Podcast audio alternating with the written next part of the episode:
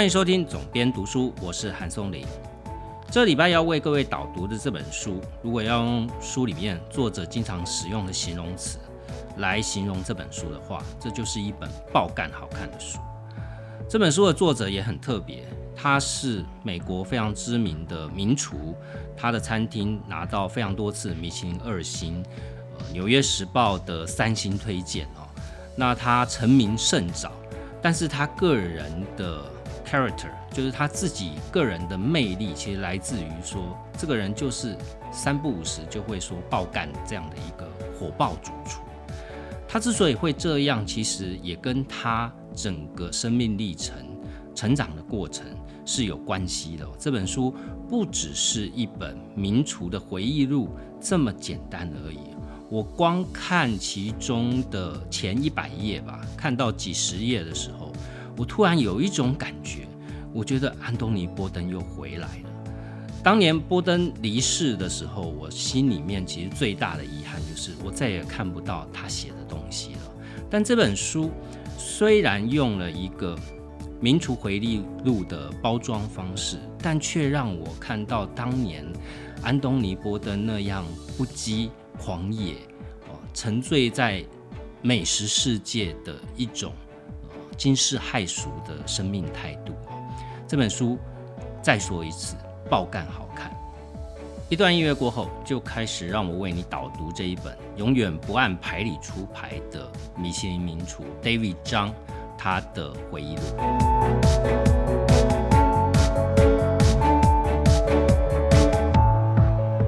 这位作者 David 张，他的中文译名叫张喜稿。稿是金字旁旁边一个高，那听到这样的名字，大家都会觉得说他会不会是个韩国人？没错，他是美籍韩裔，韩国移民的第二代。他的父亲第一代的移民在美国经营的是高尔夫球用品店，那他就是我们习惯中认知的美国所谓呃黄皮白心的美国人。事实上，他的内心是美国人。但是他的长相是亚裔啊，喜欢看料理节目的听众或许都会对他有一点印象，因为他有很多节目在 Netflix 上面，他也曾经客串过一些电视剧哦，所以他在美国算是一个家喻户晓的一个名厨。我个人对他留下最深刻的印象，倒不是这个，是在很多年以前，我记得是在。呃，二零一零年之前吧，忘记哪一年，我曾经托一位朋友从美国带回来一份杂志，这份杂志叫《福桃 Lucky Peach》。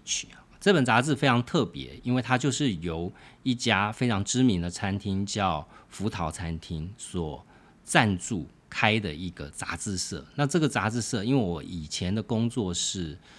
呃在杂志社工作，所以。它等于是我的工作的参考资料哈，我们就要研究一下说，在国外他们对于美食的题目，他们会怎么样去呈现那样的报道？那是一本非常创新。以当时来讲，第一个出资者是一家餐厅，而不是出版或者是媒体啊。第二个是它报道的面向也非常的广泛，它不只是针对美食而已，它其实更多的是对于文化或跨界艺术方面的一个态度上的表达，所以他们会策策划非常多有趣的专题哦。那在书里面其实也介绍他们曾经做过，譬如说美国的足球比赛是一个美式足球，是一个让所有美国人疯狂的比赛，所以他们就去闯进了。橄榄球比赛的赛季里面，去看这些橄榄球员在他们的拖车，他们在进行赛季的时候，他们的巴士后面都有餐车，他们吃什么东西，他们就跟着球队一起去跑这个赛程哦。那这样的题目其实都不是一般传统的美食杂志会去进行的一些专题。话又说回来，到底是什么样的一个疯子主厨？自己好好的餐厅不做，要去办一本杂志，因为杂志就不是一个第一个不是好赚钱的生意，第二个跟他的本业来讲是八竿子打不上关系。我觉得其中大多的只是为了宣扬自己的意识、意识形态，而不是真正的想要从杂志上面去求得名利。双收这样的回报。在两千年左右，美国的美食厨艺这一块市场，其实厨师都还不是一个非常令人憧憬的职业，跟现在的状况不太一样。现在的名厨基本上就等于是电视的明星一样。当然，也不是所有的名厨都有这样的机会，或都有这样的能力，可以成为镁光灯的焦点。就像我前面一开始提到，安东尼·波登。在两千年前后，他其实还是一个默默无名在厨艺这个领域。那在厨界呢，因为他工作的餐厅并不是所谓《纽约时报》或者是米其林会推荐那样高等级的餐厅哦，它只是个酒馆。所以，安东尼·波登的第一本畅销书是叫做《厨房机密档案》。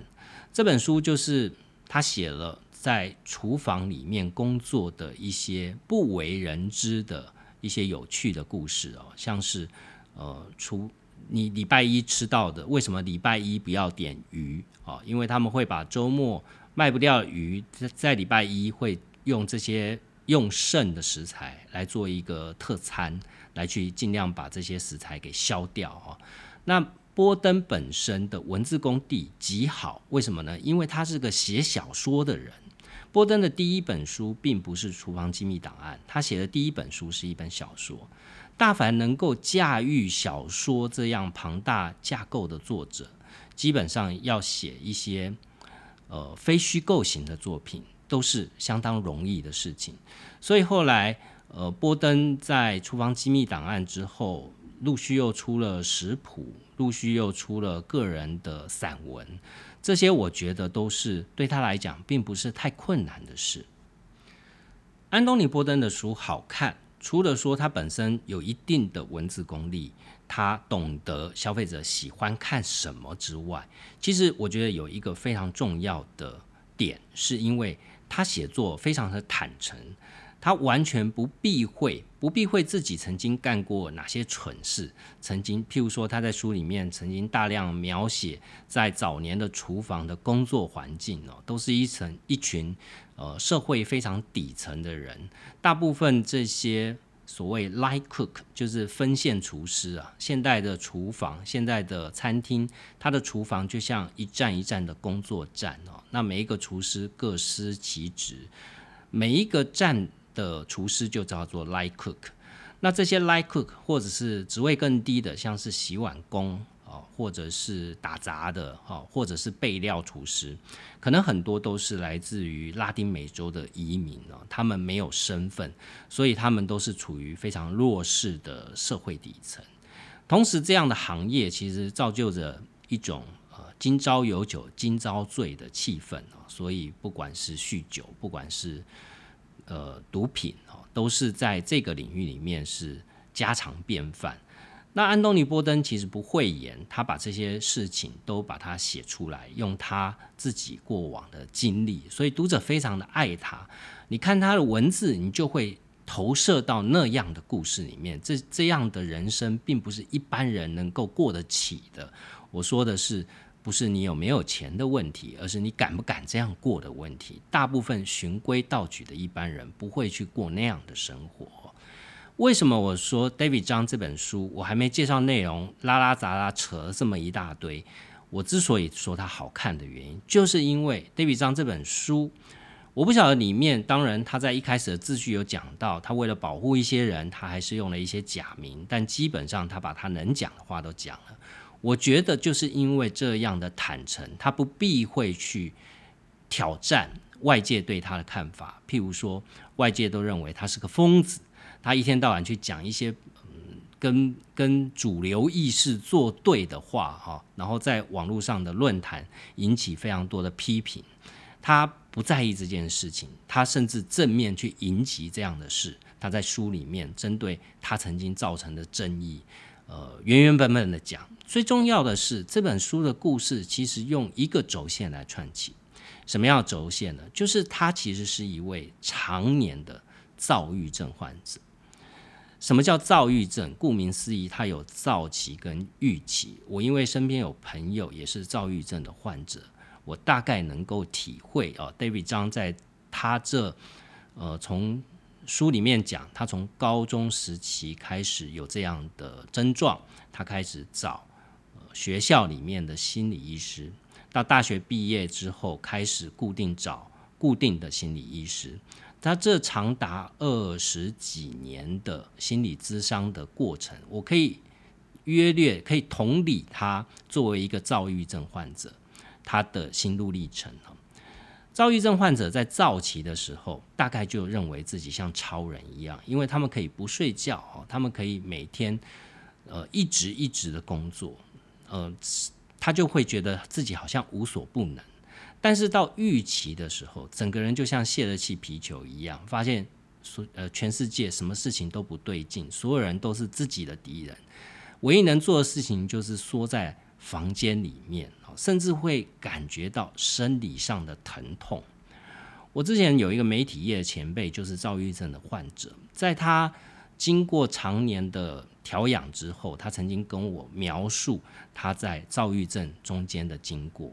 我们曾经有一段时间跟他共事，他在有一段时间表现极为优异啊，他总是能够跑到别人跑不到的独家，呃，写出来的报道非常精彩啊，不太睡觉的。但是呢，他后来讲说，他到预期的时候，他明明确确的感觉到生理上的疼痛，他每天缩在家里不出门，呃，大概这个过程有几个月之久。那他跟医生讲，跟身边的朋友讲，他说他很痛，但是经过所有精密的检查，其实检查不出他的生理上面出了任何的毛病，但他就。对于外界无法接受他身体很痛这件事，感到非常的不谅解。我就是痛啊，为什么我告诉你，你们都不相信？哈，这就是躁郁症患者面临一般没有生病的人无法理解的一种困境。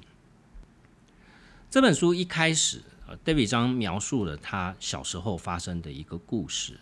他们因为是呃移民。的第二代啊，第一代其实都是非常辛苦的过生活，所以他们家境其实也不是太好。那家里面子女又多哦，所以他上面有两个比较年长的哥哥，他们小时候都会在一起玩。那他们就做了一台自制的卡丁车去滑斜坡哦，用斜坡，然后利用斜坡的动力来去让车子哦加速。但在这个过程里面，他受伤了，他那个。大腿就呃可能是某一个程度的骨折吧，受伤以后他一跛一跛的回家。那他们第一代移民都觉得说啊这种小伤可能就呃静养就好了。他父亲就告诉他说你站起来走一走试试看。但是那时候年仅九岁的他其实是痛到完全站不起来的。但事隔两天之后，发现这个疼痛并没有消失，他的父母亲就带他到。韩国的中医的针灸啊，经过朋友介绍，就带他去看针灸，但这个状况迟迟没有好哦。后来迫不得已去找家庭医师，经过 X 光扫描，才发现原来他真的是骨折哦，他有一个裂痕在那边，就把他的腿给他绑起来，这样静好静养才养好他的腿哦。所以从这个故事里面看，就是说他从小就处在一种。呃，因为美国社会都是以白人为主流哦，那他想要融入美国社会，因为他是在美国出生跟长大的，他也不觉得他自己是韩国人，但是他又处在于第一代移民所塑造的家庭文化价值里面哦，不管是呃，因为第一代移民没有充足的财力哦，去让子女过更好的生活。或者是说第一代移民根深蒂固的乡愁，或举其大者，就像吃饭，好，你吃什么？那他的家家庭里面可能都是吃传统的韩式料理，但他在外面，他在学校，他跟他的同才，他的同才可能就会讥笑他平常在家里吃的料理哦。我们要想到，这是在一九八零年、九零年代的美国哦，那时候可能在呃对于异国料理的接受程度上面。还不是那么的高。那 David 张他就是在这样的氛围里面长大，所以他一直处于一种想尽办法想要得到别人认同，但一直没有办法得到认同的状况哈，这也造成他心理疾病的一个原因，可以这样讲。David 张小时候他是一个高尔夫球神童啊，据他所说，他大概在国中以前都。随便打都是很好的成绩。他在他所属的州拿到州冠军，他甚至打败了越级打怪哦。他只有国中，但他打挂了所有高中的选手哦。曾经高中所有的名牌高中都想要争取他呃加入他们的学校的高尔夫球队，所以他是虽然成绩不是很好，但他可以选择当地的明星学校来就读。但这一切呢，其实也被搞砸了。为什么呢？就是因为刚刚前面讲到的认同问题。David 张他从小，当然他的体格，牙医的体格当然都是比较娇小一点，所以他从小的最大的愿望就是他可以像正常美国人，我 应该是讲说白人的美国人一样，身材是魁梧的。所以他就是在青春期的时候，让自己吃了大量的。高热量的食物哦，每天灌了一桶牛奶，然后吃了非常多高热量的食物。我们现在看到 David 张是一个彪形大汉啊，他自己说这就是他青春期为了让自己长得大只一点所做的努力。但他做这样努力的同时，其实却影响到他高尔夫球的球技啊。因为当你身形产生了巨大的变化，你以前打球的技巧跟现在身形变。变样的技巧就已经是完全不同，所以他在高尔夫球这一块领域，就一夕之间从一个神童快速的被别人超越。等到他真的要上高中的时候，其实要真正邀请他的学校，他其实是进不去那个学校的校队哦。就是以成绩而言，对他来讲，融入主流社会是一件非常辛苦的事情哦。不管是在家庭的文化价值。或者是在学业上面，都是他永远考不到太好的成绩。那他最后选择念宗教。他在大学的时候，他念的大学还是美国相当有名的三一学院。当然也是因为运动的关系，让他可以进入到三一学院。但是他进去以后，他发现他要他的学业成绩要去应付那些硬底子的，不管是文科或理科，都相当的困难。但他对一件事情挺有兴趣的。因为大部分的韩国移民都会是非常虔诚的基督教或天主教的教徒。张习告他选择念宗教系，有一个比较深层的原因是他想要去反对宗教哈，他不认为说我是韩国人，我是移民第二代，我就必须要靠着。宗教所带给我的安全感，因为美国的社区的安全感某一个程度是建立在教会上面他就想要去颠覆这件事，跟他的家家庭价值去做对抗哦，所以他选择念了宗教系，他接触到除了基督教、天主教以外，伊斯兰教、犹太教、佛教各个不同宗教的教义啊，所以他大学时代是念这个。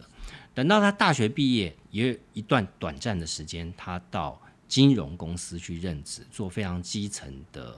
杂务的工作。但他后来都觉得说，这些事情都不是我真的想要做的。他也没办法再去考神学院，因为他的成绩不够。所以他后来就决定说，他在原本在大学时代就想要做厨师，他就想要去选修厨艺的学分。但是他的父亲是韩国移民的第一代，曾经在早年的移民过程里面在餐厅打过工。那我们可以想到，在美国上个世纪，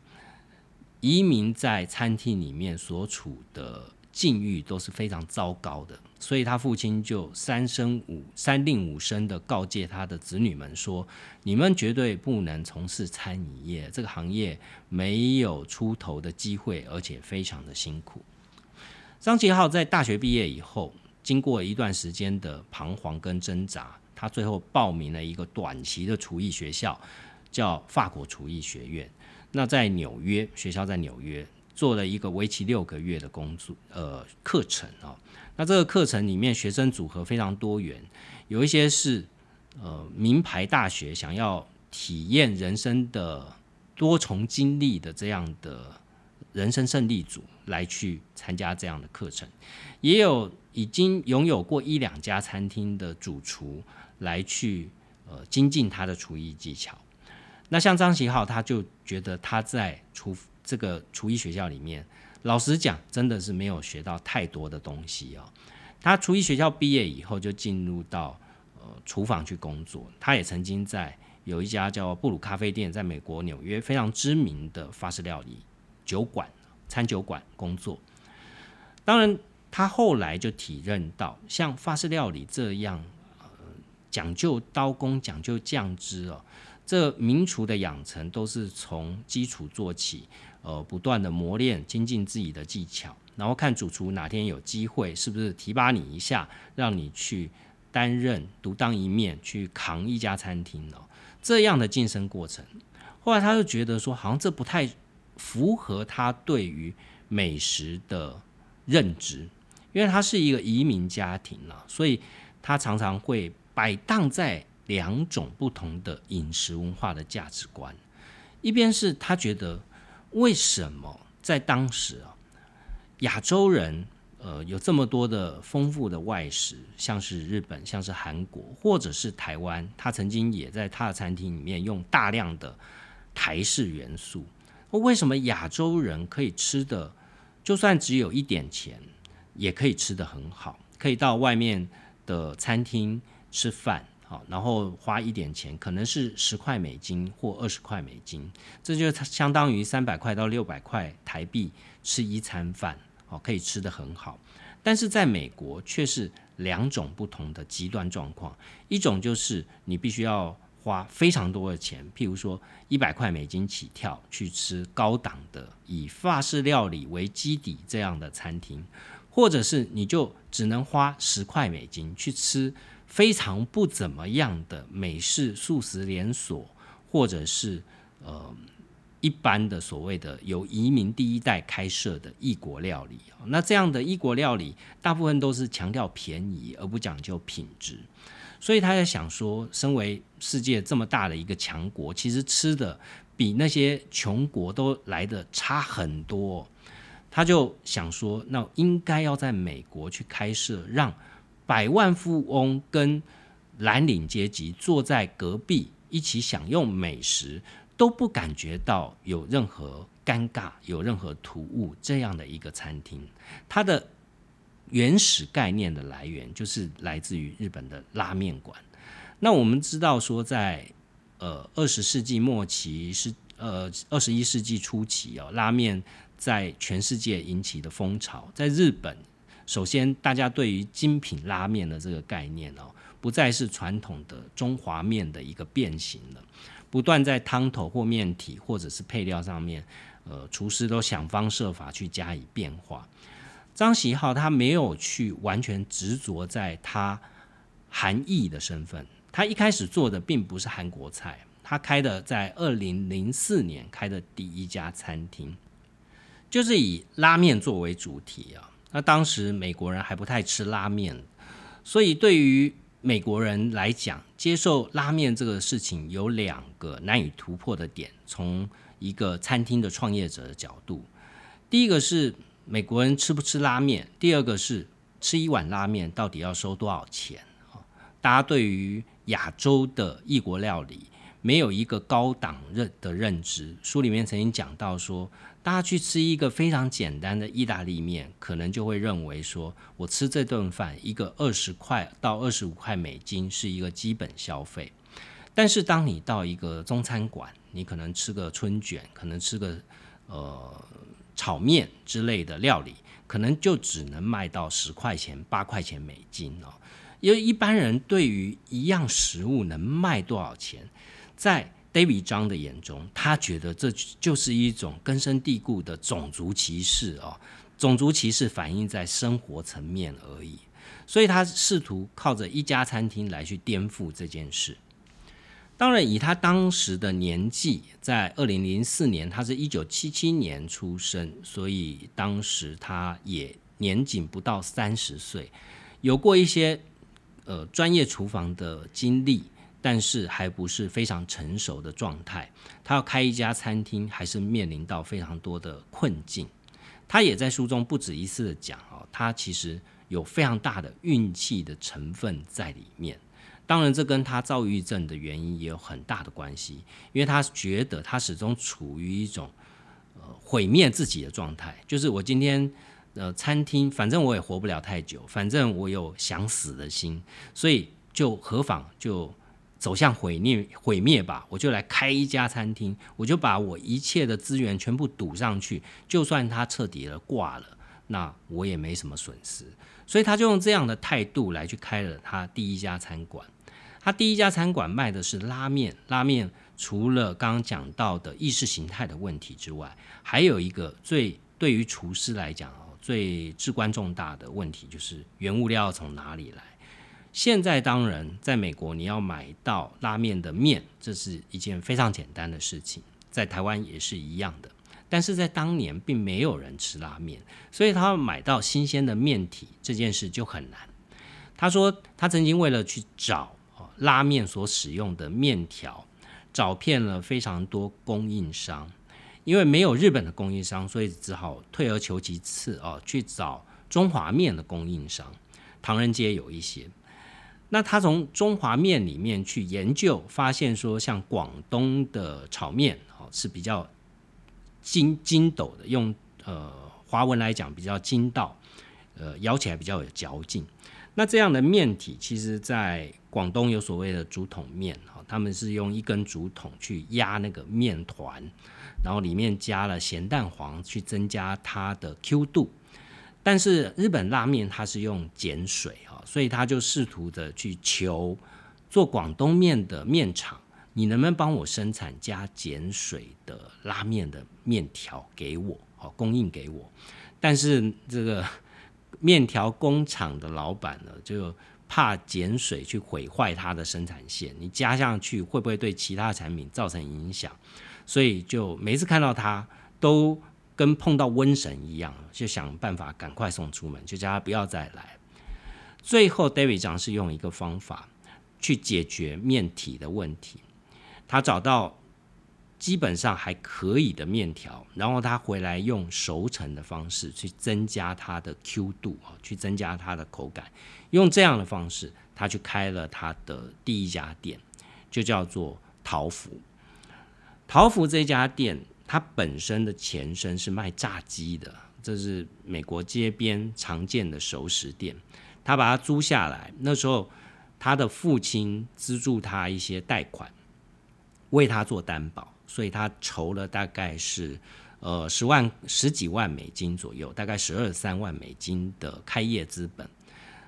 就把这一家店打开了。但是呢，一开始他们想卖拉面。呃，顺着想卖说，哎，日本人在拉面店都吃煎饺哦，所以他们也卖煎饺。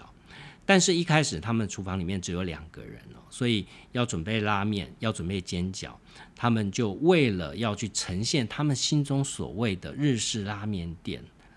却在人手不足的情况底下哦，退而求其次，去用工厂生产的冷冻水饺来去做煎饺。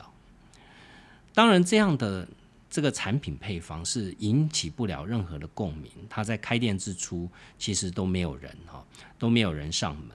甚至有非常多亚裔的，尤其是呃日本裔的消费者，就说：“你这是拉面吗？你这是跟我们在日本吃到的拉面是完全不一样的东西啊！”他因此而非常挫折。后来经过一段时间的沉淀，他书里面讲说。他是某一次跟他的创业伙伴一起去一个那个时候当红的打卡餐厅，有非常多网红都会去的餐厅。他们去吃了一顿饭，后来吃了以后，他就觉得说：“哎，这些菜还好而已啊。”但为什么他们会这样受欢迎？为什么我们做不到？他发现是他们的方向错误了。他们想尽办法要去呈现，在美国市场要求社会大众去接受一家拉面店。但却忘了说，一般的消费者不是要来吃拉面的，他只是希望来吃美食。你必须要先给他好吃的食物，才能传递给他你想要传递的观念啊。那这个困境打通了之后，他们就想说，我们还是回归到我们的最擅长的事情。他们最擅长的事情是什么呢？在他们的餐厅开张之后，其实还是有一些固定的常客会来捧场。什么样的人都是厨师啊，就是不管是他之前工作的地方的厨师好友，哦，或者是附近的厨师下班以后想要来他们店里面吃个宵夜。因为他们的店会供应一些一般餐厅不会供应的东西，这些东西就是来自于说他们身为厨师，他们平常自己想要吃的东西。所以他跟他的合伙人就说：“我们就用这一招来一决胜负吧。”他们就把他们的菜单加以改变，就推出非常多呃他们在下厨的时候会想要做给自己吃，而不是做给一般消费者吃的东西。他就举一个例子，譬如说，像韩国的炒年糕，大家应该都吃过韩国的炒年糕，呃，都是年糕用泡菜啊或辣椒这样下去炒。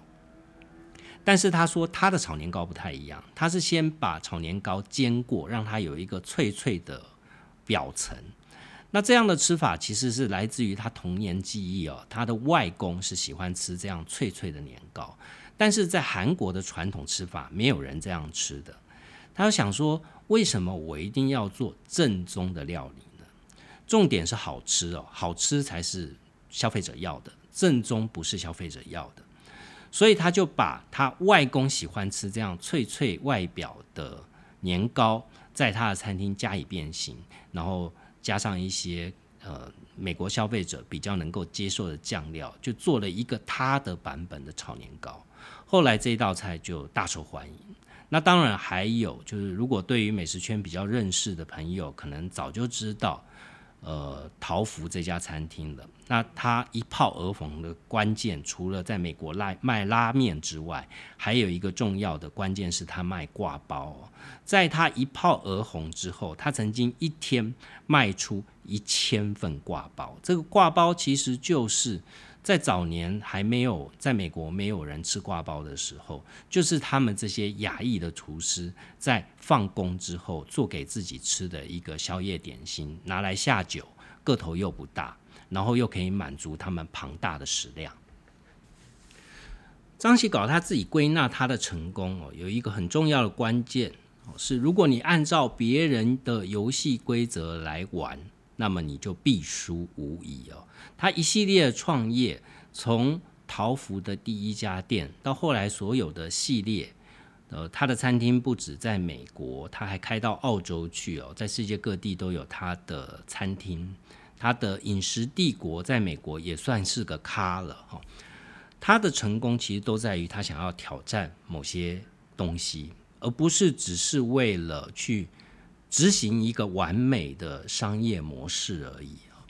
这样的做法当然很容易让你成为亮点，但它也潜藏着非常大的风险。你要去挑战一些主流价值以外的事情，可能要想到说消费者能不能接受的问题，但他往往不去思考这件事。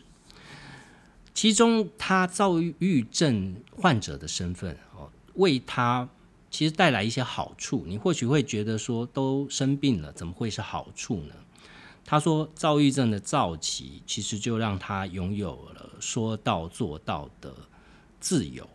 这说到自做到的自由，从字面上来看，可能就是说他可以付出比别人多一倍以上的时间跟努力，因为他不睡觉嘛，他随时都感觉到非常的 hyper，去挑战这些他想要挑战的事情。但我觉得更重要的是，好像他们这样躁郁症的患者，其实心中都有一股非常强大的愤怒，这股愤怒成为了非常强的动力，去支持他想要去挑战他前面说到的那些事情。譬如说，他从小在移民社会里面面临到的种族歧视，面临到的融合困难，他随时充满着愤怒，想要去挑战这件事。像这样的愤怒啊，也不是只出现在 David 张的身上。如果你看过电影《大卖空》，你一定会对于这个电影里面那两位投资银行家、基金经理人，他们去放空美国次贷风暴的故事一定会觉得说他们怎么这么敢哦？其实如果你看电影里面的情节，这两位都是心里面有非常强大的愤怒哦，对于呃传统的金融行业的腐败。对于美国政府的无能都感到异常的愤怒，所以他们去放空这些次贷，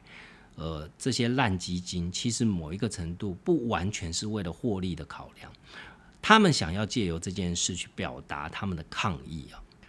但是这样做不是没有代价的啊，David 张他也付出了他的代价，像他开的第二家店，呃，叫桃福菜包肉。那这家店当然顾名思义，就是以我们现在非常常见的韩国人吃韩式烤肉的方式，用菜去包那个肉，去包烤肉来吃。但是呢，他们那时候他的第一家店已经非常出名了，爆红，所以他有非常多找到非常多厨师来呃加入他的团队。这里面不乏有非常多厨艺技技巧非常精湛的厨师，但他。原本设定的这个配方市场太早了，好还没有办法去接受。到最后呢，这个餐厅花了那么多钱去装修，请了这么多优秀的员工进来，甚至买了非常高档的厨房设备，到最后却是一败涂地啊！所以在经过六个月以后，他终于认知到说，他不能太过固执去挑战他想要挑战的东西。而是应该要让团队成员去做他们擅长跟他们应该去做的事，所以他就放手让主厨去，呃，根据他的专长去设计菜单，去做出韩国传统料理跟法式料理融合，去让消费者能够觉得吃到物超所值的高级料理这样的东西哦。桃福菜包肉这家餐厅一直都是《纽约时报》的三星推荐，蝉联了非常多年，而且在米其林的评鉴里面也拿到二星的评价。而且因为这家餐厅呢，David 张还拿到了美国最被人推崇的毕尔德奖。不止他的餐厅拿到，他个人也拿到了这个奖，他还拿到毕尔德的类似像终身成就奖这样的奖项。我们前面讲到，David 张的成功，某一个程度是受惠于躁郁症的躁起，让他拥有像超人一样的这样的精力跟时间，去花在他想要孤注一掷这样的挑战上面。但是，呃，这不是完全没有副作用的。当预期来的时候，他就必须要去承受那样的消沉，那样的情绪暴走。所以，如果你是对美食新闻有点兴趣的人，你应该都知道他曾经在一些议题上面去惹怒了非常多呃所谓的 foodie，好，对于精致美食喜好的这些人，就像他曾经在某一次出版食谱书的新书座谈里面，他就讲说，加州的厨师哈，他们因为加州的这个流派喜欢就是。运用加州的新鲜的食材，去强调出食材本身的原味。当然这没有不好啦，但是他的说法就是，呃，加州的厨师就是直接把一盘无花果切一切就端上桌，这这这能叫厨师吗？啊，当这样的说法并没有不对，但是就呃掀起了一番论战哦，就是加州派就认为说你这是在诋毁。呃，加州我们做菜的方式，尤其你又是一个纽约卖拉面的家伙，你根本不能称得上是什么厨师。所以像这这样的他的情绪暴走所造成的个人的公关危机、个人的负面观感就层出不穷。另外，当他生意越来越大，他的企业规模、呃人事的架构变大了。所谓林子大了，什么鸟都有啊，所以他的各各方面的人就汇集到他的麾下，但是他在情绪控管上面这件事，就永远是他的硬伤哦，他永远无法顺利的去克服他自己的情绪管理，他经常在厨房里面暴走。当我们传统上面对于名厨的形象，都认为名厨都是很会发脾气的，在厨房里面他就是神。啊，稍有一不如意哦，就会捶桌子哦，就会大破口大骂。但是这是传统厨师的制度，是建立在类似军队的体制上面，它有层层的阶级，它有向上的回报，它有由上而下的管理啊，是建立在这样的制度，所以厨师通常是主厨，通常是一个权威啊。但是这样的权威也必须拿捏在一个分寸跟艺术的上面。但像 David John，他在预期的时候，他就完全无法控制他暴走的情绪。事实上，他也深为此所苦哦。他永远都认为说，事实上他并不是为了赚钱而去不断的成长他的企业的。他很多是靠着他个人的借贷。他在一开始虽然有非常多想要投资他的人，或者是直接就想要把他的企业买下来，但他都呃，因为他怕这些钱进来，他没有办法去呃挑战他想挑战的事情。同时，他也希望说，整个他所带领的企业是一个厨师之间的，像是私密组织这样的一个团体，就不太像公司了，像是一个厨师之间的聚合。所以在这种情况底下。他的躁郁症常会让他陷入一种过完全情绪化而非理智化的反应，譬如说跟他在一起久的厨师会想要离开，想要自立门户，哦，他就会陷入一种你是要背叛我，哈，在在心理上面就会无法接受，因为你想要伤害我所。建立的这家企业，我建立的这家企业是为了让大家都能过好日子，结果你竟然背叛了这家企业，你背叛了这家企业，就等于背叛了我哦。所以他不断的把他这个人去带入，变成的是一种无止境的情绪勒索。那他自己本身虽然对于跟他一起工作的人要去承受那样的情绪是一件辛苦的事，但是病人本身也同样辛苦。因为当他清醒之后，他会陷入更加无助的挫折里面。所以这本书有非常多的内容哦，在描述他内心所面临的挣扎，包括他曾经培养过一个呃接班人，他觉得这个年轻人不但是呃够努力，而且他有 sense。他觉得他虽然年轻，但应该很快他就可以把整个企业交给他。把整个主厨的工作交给他哦，就是这样优秀的年轻人，但却在他一次情绪暴走之后，这个年轻人承受不了压力，因此他选择自杀这条路。所以 David 张也因为这一次的事情，他完全走不出来，他消沉了非常非常长的一段时间，每天就是酗酒，而且他嗑药。而且还混了非常多种，因为他本身就是常年的服用心理疾病方面的药物哦。这里面书书上有对于他吃的各种药有非常详细的介绍哦，真的是老药头。他吃了非常多多种药，然后再加上酒精的刺激，那你可以想象，在这种情况底下，他整个人会长期的处于消沉的恶性循环。我觉得这正是这本书最好看的地方。就没有人希望自己是变得越来越差劲的，任何一个人都希望自己越来越好。就像 David 张在书里面写到，说他的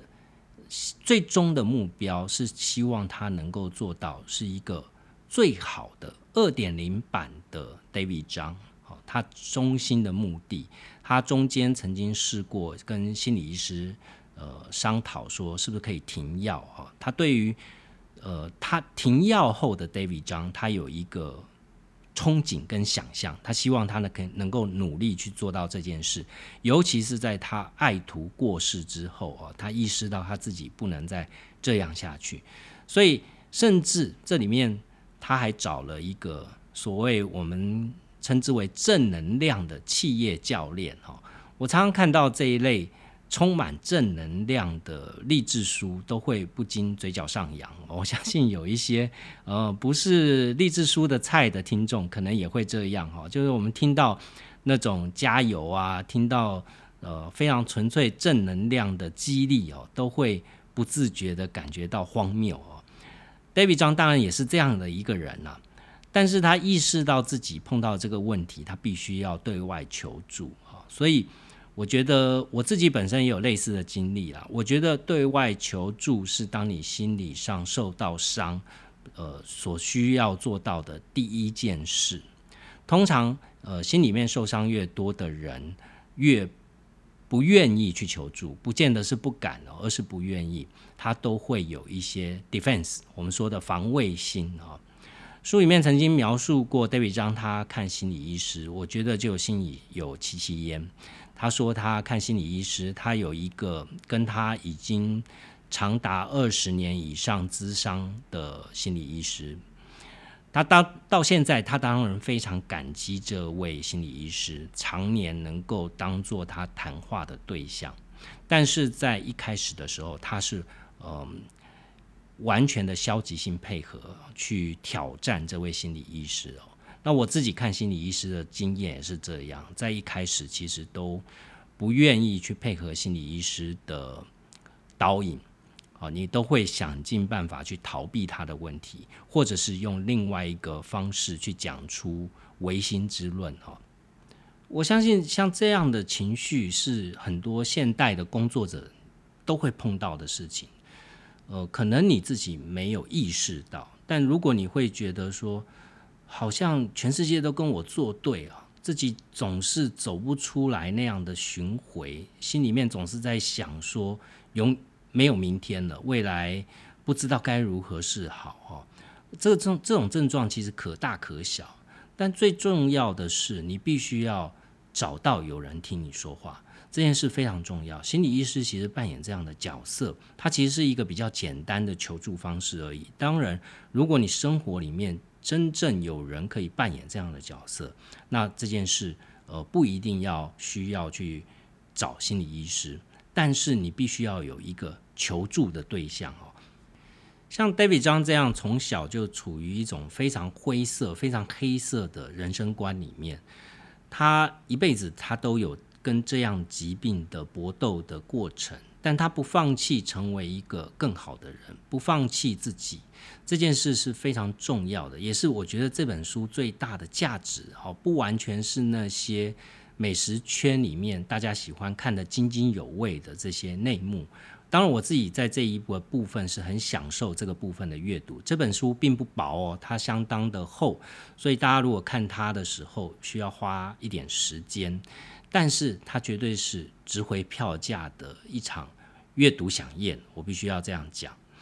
从另外一个角度是，如果你在你的情绪上面会常常觉得困扰，我也觉得你应该来看这本书哦。因为连他这样身处在极端高压的产业，大家知道厨房，很多人觉得说做厨师现在好像是一个不错的职业，但书里面 David 张讲说，你在厨师这一个职业里面，你想要像他这样哈一炮而红，而且成为像 Star 这样的角色，基本上这种几率是像乐透中奖一样极其稀少的。那一般的厨师工作是非常高压，而且非常长的工时，非常劳力密集的工作。如果连他处在这样高压的无间道里面，都可以想办法把自己拉上来，那我想，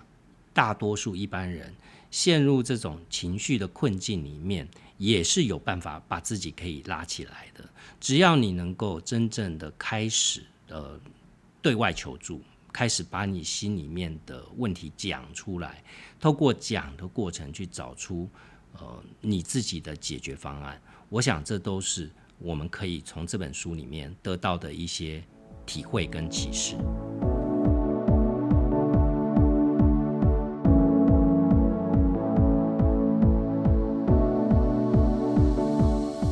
今天为大家介绍的这本由张喜稿 David 张所写的。书名叫做《吃颗桃子》，副书名叫做《厨界异类的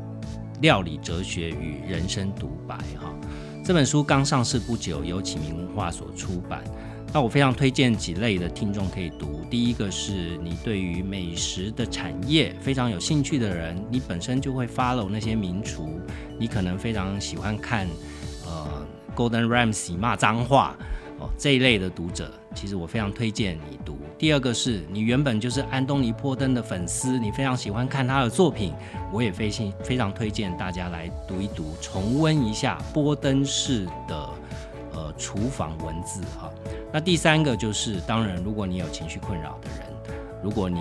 觉得自己是，或者是你长期处于这个症状而不自知这样的人，我都觉得你可以从 David 张的故事，从他一段长达二十几年跟躁郁症搏斗的人生故事、人生历程里面，去得到自身的一些救赎。希望今天节目内容对你有帮助，也欢迎在 Apple Podcast 上帮我留下五星评价。有任何的问题，都欢迎在我的个人粉丝专业韩松林的编辑手机上跟我互动。我们下一期节目见。